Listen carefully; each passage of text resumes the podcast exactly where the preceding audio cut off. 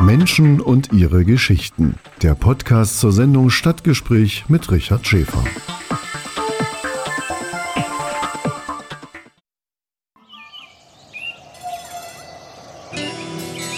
Erfurt.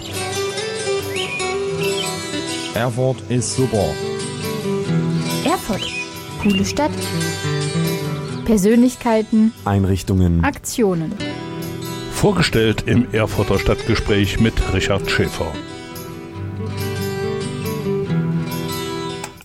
Herzlich willkommen zum Stadtgespräch hier auf der UKW-Frequenz 96,2 MHz in Erfurt und ich begrüße auch für diese Sendung wieder die Hörerinnen und Hörer von Radio Enno in Nordhausen und von Radio SRB in Saalfeld, Ruderstadt und Bad Blankenburg.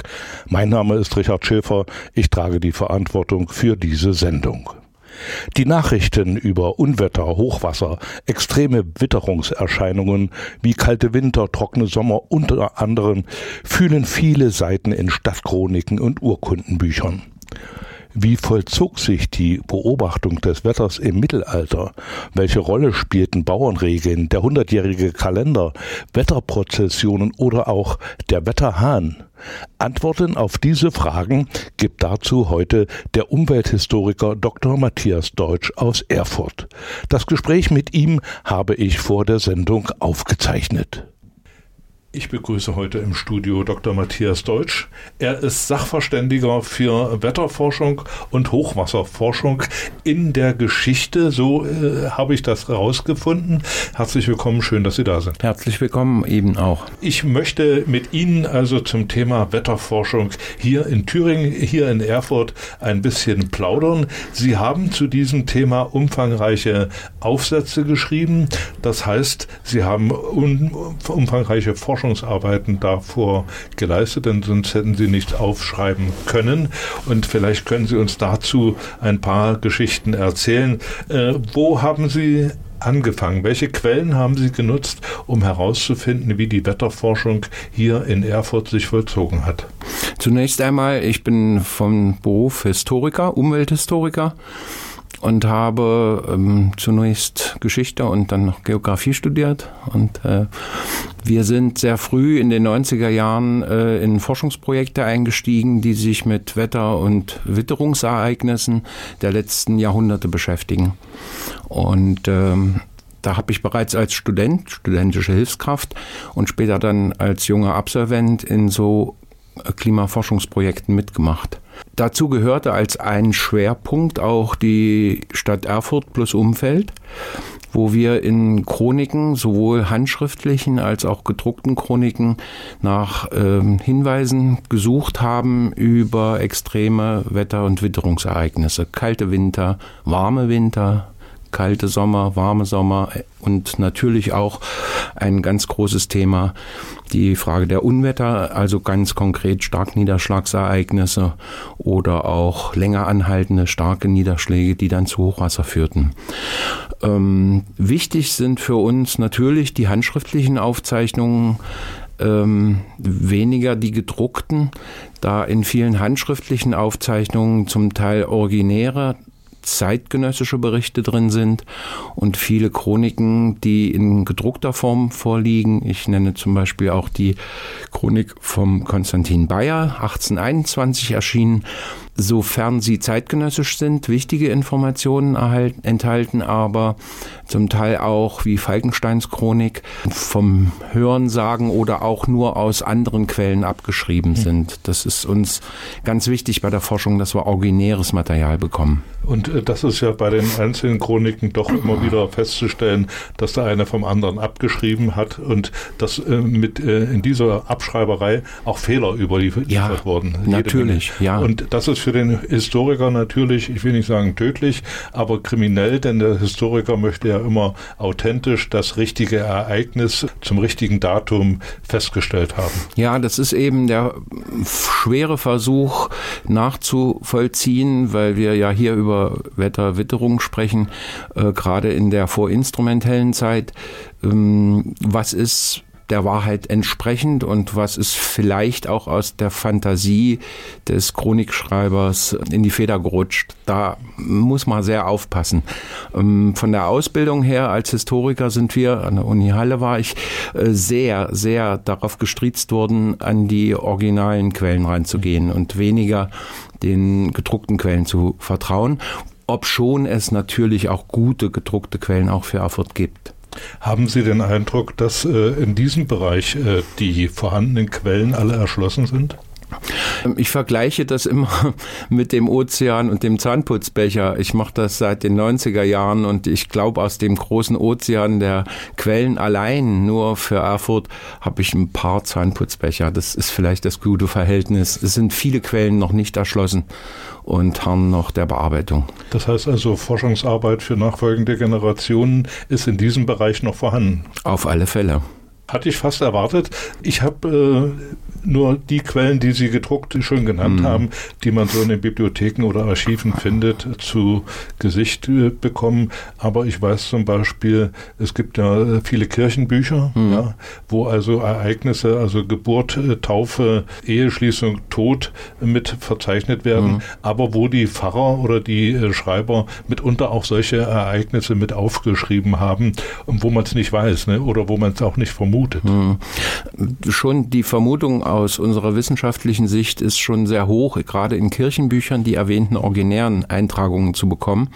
Ähm, interessant sind übrigens dann bei den Pfarrern nicht nur hm, so Notizen, es war ein kalter Winter oder so etwas, sondern interessant sind dann oftmals auch die Eintragungen von Todesfällen, mhm. zum Beispiel im strengen Winter erfroren oder ähm, äh, beim Hochwasser ertrunken. So etwas findet sich äh, hin und wieder in den Listen, wo die Todesfälle vermerkt sind. Oder auch äh, so ein Eintrag, äh, wegen des strengen Frostes konnten bis März keine Toten begraben werden oder so. Sowas gibt es auch und fortsetzend während des Hochwassers war es nicht möglich, dass wir äh, den Friedhof betreten konnten. Ja.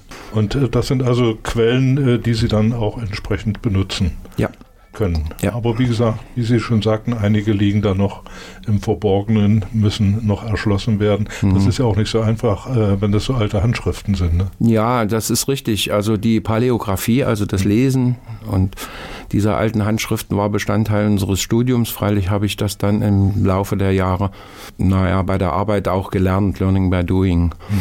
Es gibt Handschriften, weil Sie das gerade erwähnen, die sind richtig beeindruckend in ihrer Form, übrigens auch von Fahrern. Und dann gibt es natürlich Handschriften, ganz schöne Schmiererei. Wo man heute sagen würde, Sauklaue. Ne? Ja, ja, das so, wollte ich jetzt nicht so sagen, aber Sie treffen den ja, Punkt. Ja. Und äh, ich glaube, es gibt auch, äh, zumindest habe ich das in der Bibliothek im Augustinerkloster so mal wahrgenommen, da gibt es ja jede Menge Leichenpredigten. Mhm. Also wo äh, die Pfarrer für äh, besondere Persönlichkeiten mhm. eine mhm. Leichenpredigt und die hatte einen bestimmten äh, Aufbau und da gehörte also äh, natürlich das Leben des Verstorbenen dazu, ja. aber auch so ein paar historische Ereignisse, mhm. äh, in die das Leben eingeordnet wurde. Und ich weiß nicht, ob da äh, auf solche Sachen Witterungseinflüsse, ob die da mit äh, genannt wurden, weiß ich nicht. Das wäre vielleicht noch so eine Quelle, die äh, jemand erschließen könnte. Die Leichenpredigten sind natürlich interessant, insofern, dass ähm, zum Teil Randinformationen. Mir fällt eine aus Sachsen-Anhalt ein, wo dann berichtet wird, dass er ein schweres Leben hatte. Es ging da um die Predigt für einen Kollegen, einen Pfarrer. Und dass zu seinen traurigen Lebensereignissen gehörte, dass der Sohn beim Hochwasser ertrunken ist. Und dann wird die Jahreszahl genannt und auch das mhm. Gewässer. Das ist natürlich eine wichtige Quelle. Äh, interessant sind, weil Sie die Predigten gerade ansprechen, anlässlich von extremen Wetter- und Witterungsereignissen sind zum Teil von den Pfarrern ähm, an den Sonntagen danach, also oft ja, zeitnah, sagen wir modern, äh, Predigten gehalten worden und manche sind dann auch veröffentlicht worden. Also Predigt nach dem schweren Sturm, Predigt nach dem Hochwasser, Predigt nach dem strengen Winter. Das ist natürlich ähm, eine Fundus für uns. Mhm.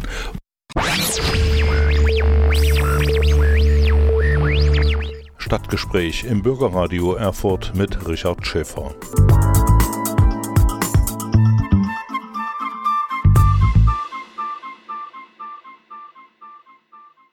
Das war Rolf Zukowski mit dem Lied vom Wetter und Sie hören hier das Stadtgespräch mit Richard Schäfer. Wetterbeobachtungen in vorigen Jahrhunderten hat Dr. Matthias Deutsch erforscht und einige seiner Forschungsergebnisse stellt er heute hier vor. Das Gespräch mit ihm habe ich aufgezeichnet und setze es nun fort dann muss man sagen, dann sind ja mitunter nach solchen Ereignissen auch über die Kirche bestimmte Prozessionen entstanden, ja. die gesagt haben, damit wir dem entgegentreten oder damit wir da vorbeugen, machen wir an diesem und jenem Tag immer eine äh, Prozession, so, die Hagelprozessionen mhm. sind bekannt, ja, und, mhm. und, auch andere Wetterprozessionen, die sich mitunter äh, über sehr lange Zeit gehalten haben. Ja, also ich kenne für das katholische Eichsfeld, das Thüringer Eichsfeld, eine ganze Menge Prozessionen, die äh, zum Teil bis in das 20. Jahrhundert, zum Teil sogar auch noch heute stattfinden und auf solche Ereignisse zurückgehen. Mhm. Also beispielsweise Prozessionen, die nach einem schweren Unwetter oder Hagelschlag äh, getätigt wurden, und wo die Menschen sich auch noch Jahrzehnte später daran erinnern. Also ähnlich so den Pestprozessionen, ja, die ja. es dann also auch hm. gegeben hat und die sich also lange äh, gehalten haben. Haben also, wir ja hier in Erfurt Pestprozessionen ja, gehabt. Ja. Hm. Und äh, teilweise bis heute, ich habe das auch gelesen, Göttinger Tageblatt da am hm. Eichsfeld, gibt es also bis heute solche Prozessionen, hm. wo man sagt, ja eigentlich sind doch die Erkenntnisse doch ganz anders heute. Man hat doch viel bessere Erkenntnisse über das Wetter, über das Wettergeschehen, als man damals äh, in, allein in der Glaubensrichtung hatte. Ja, ich denke, das ist auch eine ganze Menge Kultur und letztlich kirchengeschichtlich interessanter äh, Aspekt, dass äh, die Menschen ja glaubten und glauben, dass sie durch ihre Frömmigkeit, durch äh, bestimmte Bitt Gebete äh, den Schaden abwenden können. Übrigens gibt es auch für solche Fälle äh, Sammlungen des 18. und 19. Jahrhunderts gedruckt, wo dann in diesen Fällen entsprechende Gebete in dem Buch abgedruckt und von dem Nutzer dann gesprochen werden konnten. Mhm. Jetzt ja. lassen Sie uns mal äh, in die Wetterforschung hier in Thüringen eingehen. Mhm. Sie haben jetzt gesagt, es gibt jede Menge Quellen über die Ereignisse, die gelaufen sind. Hm. Ja, das ist ja hm. meistens so. Äh, wann hat es denn äh, so erste Wetterforschungen hier gegeben? Also wir unterscheiden die vorinstrumentelle Zeit die bis äh, in das 18. Jahrhundert, zweite Hälfte des 18. Jahrhunderts geht. Und um Ihre Frage zu beantworten, die ersten in der Meteorologiegeschichte relevanten Forschungen, wenn wir sie so bezeichnen, sind in den 70er, 80er Jahren, ähm, hauptsächlich 70er, 80er Jahren des 18. Jahrhunderts äh, vorgenommen worden. Und da für Erfurt vor allem ein Erfurter Professor, Johann Jakob Planer, der hier an der Universität gelehrt hat und Arzt war, Naturwissenschaftler, Arzt, Botaniker ähm, der hier Großes vollbracht hat für Erfurt und Erfurt ähm, damit auch in das erste große meteorologische Messnetz, die Societas Meteorologica Palatina, das Pfälzer meteorologische Beobachtungsnetz, äh, mit als Beobachtungsort reingebracht hat, Erfurt.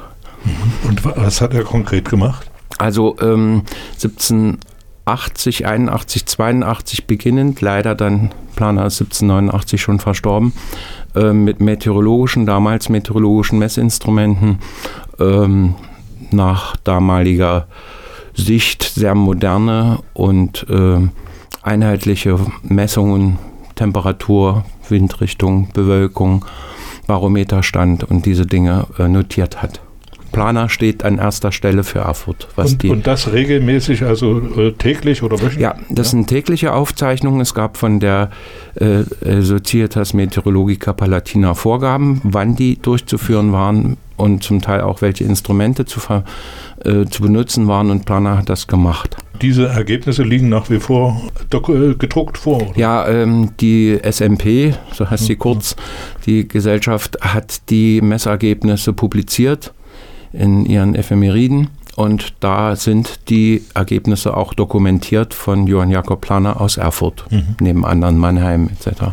Und äh, in der Vorzeit äh, hat man sich also auf Wetterregeln, auf Bauernregeln und viele andere Dinge verlassen. Äh, ja, es ist so, dann, wir haben natürlich für, für Thüringen dann Pfarrer gehabt, die das schon betrieben haben, auch in Jena ja dann ab 1777 äh, Messstationen bzw. Wetterbeobachtungsstationen, ein äh, Pfarrer Zeising bei Jena.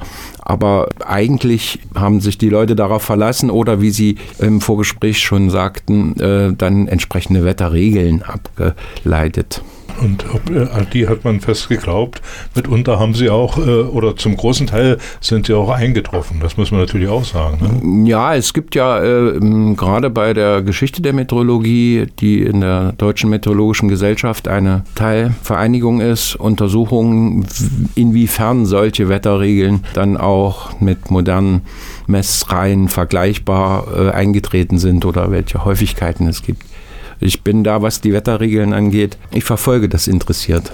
Ja gut, man muss dann glauben ne? oder man muss es erlebt haben oder ja. äh, ab und zu mal notieren. Herr Deutsch, bei den Recherchen für die Sendung bin ich also auch auf die Idee gekommen, es gab ja vielen Kirchen den Wetterhahn. Mhm der ja eigentlich, äh, Wetterhahn ist ja zu viel gesagt, eigentlich ist ja nur, der gibt ja nur die Windrichtung an und nicht, äh, äh, sagt nichts über, aus über das Wetter. Und äh, das ist ja so eine Orientierung gewesen für viele Leute.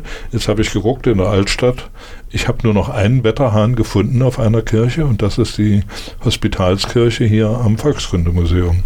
In allen anderen Kirchen ist der Wetterhahn verschwunden.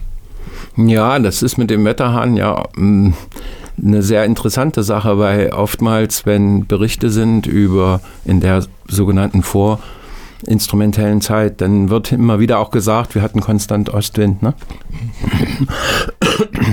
Und so dass ähm, das als Orientierung diente. Ja, Sie haben da durchaus recht. Das ähm, ist leider verschwunden. Schade eigentlich. Es gibt noch Wetterfahnen, die ja. also mit verschiedenen Jahreszahlen und Symbolen ja. bestückt sind, aber mhm. der Wetterhahn an sich ist eine ausgestorbene Spezies.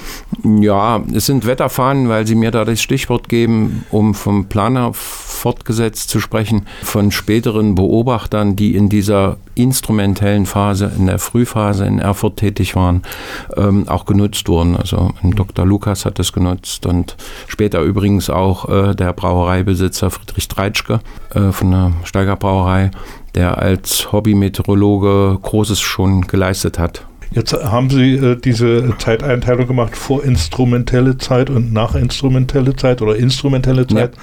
Die beginnt äh, mit der Herrschaft der Preußen.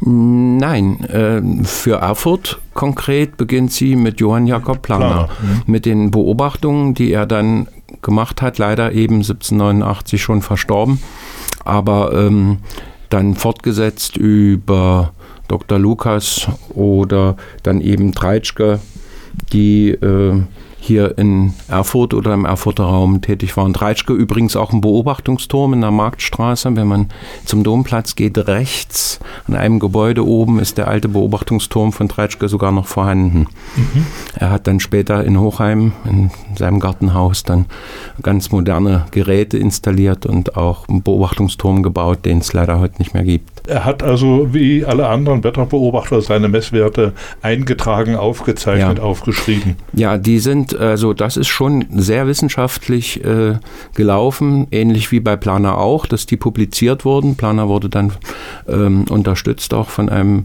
Bäckermeister Rosenthal aus Nordhausen, der ähm, sich sehr verdient gemacht hat durch meteorologische Instrumente, äh, die sind publiziert worden. Also auch die Ergebnisse von Lukas zum Teil, leider nur zum Teil, aber dann äh, von dem erwähnten Friedrich Dreitschke natürlich. Und Sie sagten, die Preußen mit dem Gründungsdatum des Preußischen Meteorologischen Instituts in Berlin 1847.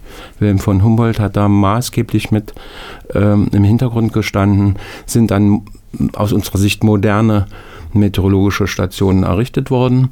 Und dann, man hört es in den Nachrichten immer mal, äh, seit Beginn der meteorologischen Aufzeichnungen 1881, was fachlich nicht stimmt, da ärgere ich mich immer drüber, aber sachlich richtig ist, die richtig moderne Meteorologie und die langen Messreihen, die preußischen und später dann im Deutschen Reich ähm, und Weimarer Republik, dann 1881 schon ein ganz wichtiges Datum ist. Aber freilich unser äh, Planer gut 100 Jahre vorher. Soweit Dr. Matthias Deutsch und wir machen jetzt weiter mit Musik. Wolfgang Ziegler, verdammt, und dann stehst du im Regen, auch ein Metal-Lied und danach The Weather Girls mit It's Raining Men.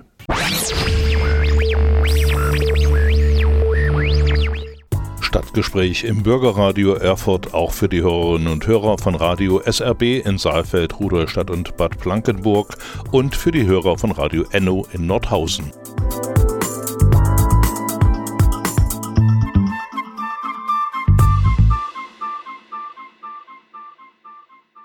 It's Raining Men, Halleluja war das, die Wettergirls. Und wir hören hier das Stadtgespräch mit Richard Schäfer heute zum Thema historische Wetterforschung. Gast in der Sendung ist Dr. Matthias Deutsch, Umwelthistoriker hier aus Erfurt. Und wir haben so viel Stoff für diese Wetterbeobachtungssendung zusammengetragen, dass wir daraus zwei Sendungen machen. Die zweite kommt dann Anfang Februar. Ich setze das Gespräch mit ihm aber fort und wir waren zuletzt stehen geblieben bei der Wetterforschung in Erfurt und wollen jetzt ein bisschen den Blick wagen auf die Wetterforschung in Thüringen.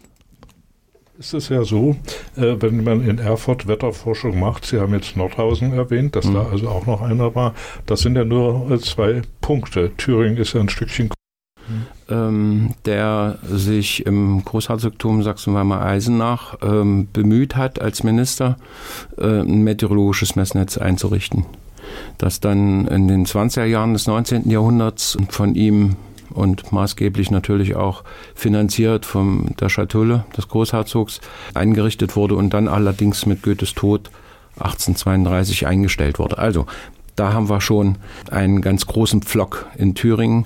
Das waren neun Stationen, Ilmenau, Eisenach, die Wartburg, äh, Jena. Was die anderen meteorologischen angeht. Freilich äh, für Südthüringen gab es auch Anstalten, zum Beispiel im Zusammenhang mit den forstlichen Lehreinrichtungen bei Meiningen zum Beispiel um 30 Acker. Ähm, da war eine Forstschule und da wurde auch dann das Wetter beobachtet und ähm, schon Notizen ähm, täglich erhoben. Also das Südthüringische wird dort auch gut abgedeckt und ähm, Sie erwähnten Nordhausen, meine Heimatstadt, ähm, der Bäckermeister Rosenthal, der vernetzt war mit Planer, auch schon selber äh, Beobachtungen durchgeführt hat. Leider sind viele äh, Dinge mh, hm, nicht publiziert worden und verloren gegangen. Also die langen Reihen für Jena zum Beispiel äh, liegen natürlich vor. Ähm, das ist ja eine der längsten Reihen in Deutschland überhaupt. Aber mh, hm, diese Messnetzaufbau ist dann zumindest für die preußischen Teile ab 1847, 48 folgend mit der äh, Errichtung des Preußischen Meteorologischen Instituts und dann mit entsprechenden Novellierungen beziehungsweise auch mit ähm, modernen Messinstrumenten ab 1880, 81, da ging das richtig los. Wenn wir jetzt die äh, Wetterforschung an sich betrachten, Sie haben jetzt gesagt, äh, wer wo äh, was erfasst hat, dann ist ja der Sinn der Wetterforschung das eine, die, die ganzen Veränderungen oder die Gegebenheiten, Besonderheiten zu erfassen. Aber es ist ja auch notwendig, diese Erkenntnisse an die Bevölkerung, zum Beispiel an die Landwirtschaft, an die Gärtner mhm. äh, heranzubringen über, ich weiß nicht, Zeitungen waren ja da nicht so äh, publik. Wie hat man das gemacht? Doch, wenn wir die Zeitungen nehmen für Ende des 18., Anfang des 19. Jahrhunderts ist ja ein Boom dann passiert, haben die Zeitungen, sofern sie äh, verlässliche Informationen zum Beispiel von lokalen Beobachtern bekommen haben, mit Wagen vorausschauen, ähm, publiziert. Man hat in manchen Regionalzeitungen unten immer rechts auf der Seite regionale, lokale Meldungen, dann immer auch den Hinweis auf so etwas. Ich kenne das aus Altenburg und ich kenne das aus Gotha. Das ist schon sehr interessant. Interessant ist übrigens auch in dem Zusammenhang der große Meteorologe und Forscher Assmann, der ähm, Zusammenhang mit der Magdeburger Zeitung in den 80er Jahren dann begonnen hat, des 19. Jahrhunderts äh, solche meteorologischen Meldungen mit einzubringen. Also die Bevölkerung vor zu informieren, dann auch mit der Telegrafie war das interessant. Für Artern haben wir den Fall, dass er so ähnlich die Hörer können sich das vorstellen, man kennt diese Bälle an den Stränden. Ja. Ähm, es auf dem Artaner Weinberg so einen Ball gab und verschiedene andere ähm, Kennzeichnungen, die dann an Körben hochgezogen wurden, sodass die Bauern bei guter Sicht die Vorhersage für den nächsten Tag hatten. Das ist dann auch eine meteorologiegeschichtlich sehr bedeutende Sache. Und Treitschke, der Brauereibesitzer hier in Erfurt, hat natürlich auch mit dazu beigetragen, die Meteorologie publik zu machen. Nicht nur durch Fachvorträge, ähm, sondern auch eben durch ähm, Publikationen unter die Leute zu bringen, das bebildete Bürgertum dort zu informieren. Haben Sie Kenntnisse darüber, wann es dann begonnen hat, äh, sich mit diesem äh, Bereich konkret wissenschaftlich zu beschäftigen? Das heißt also auch Menschen auszubilden, die sich im Bereich der Meteorologie äh, auskennen oder diese Kenntnisse, die dort gesammelt worden sind, zu verarbeiten, auszuwerten und anzuwenden? Ja, es gab schon Vorlesungen bzw. Ausbildungen für nun nicht die reinen Meteorologen, so wie es mhm. heute auch die Berufsbezeichnung sagt.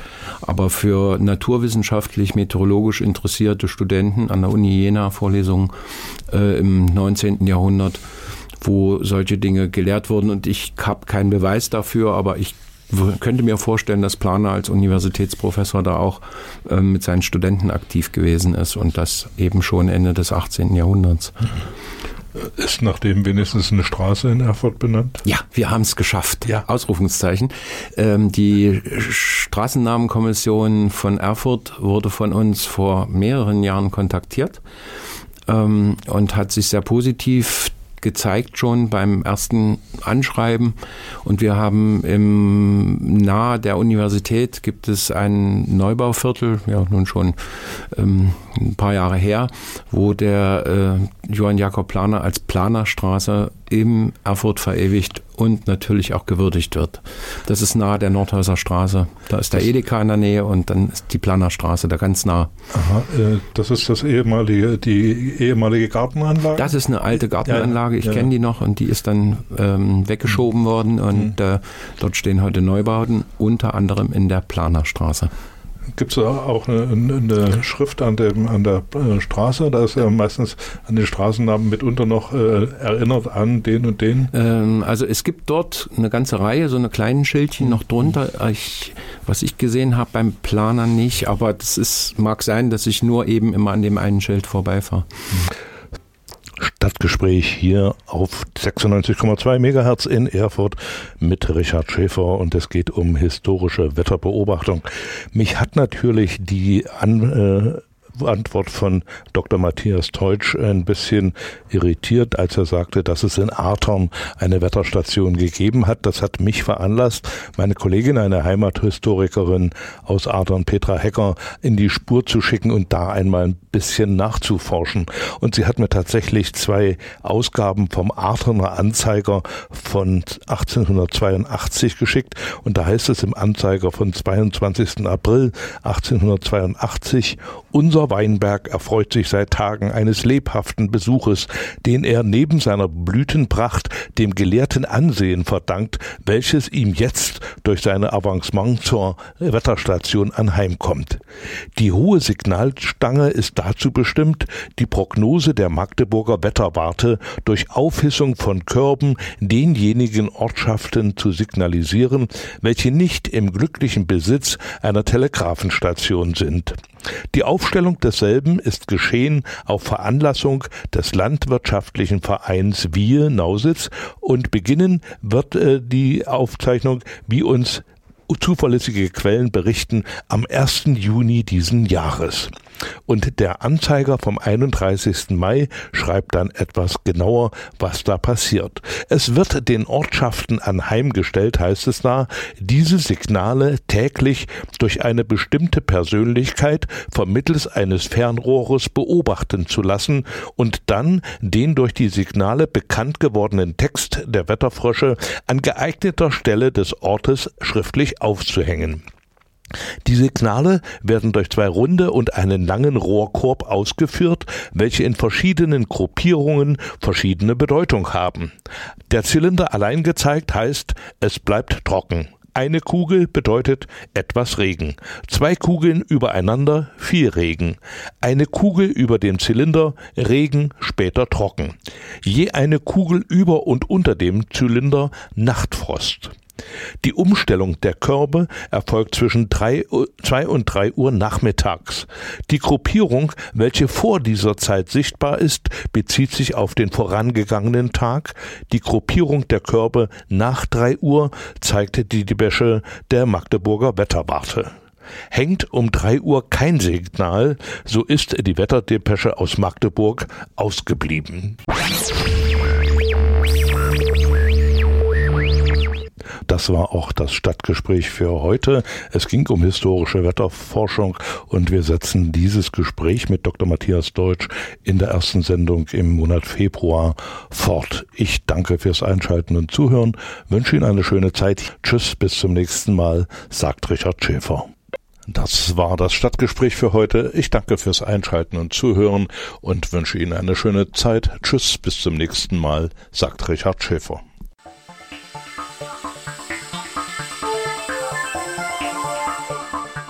Erfurter Stadtgespräch Podcast.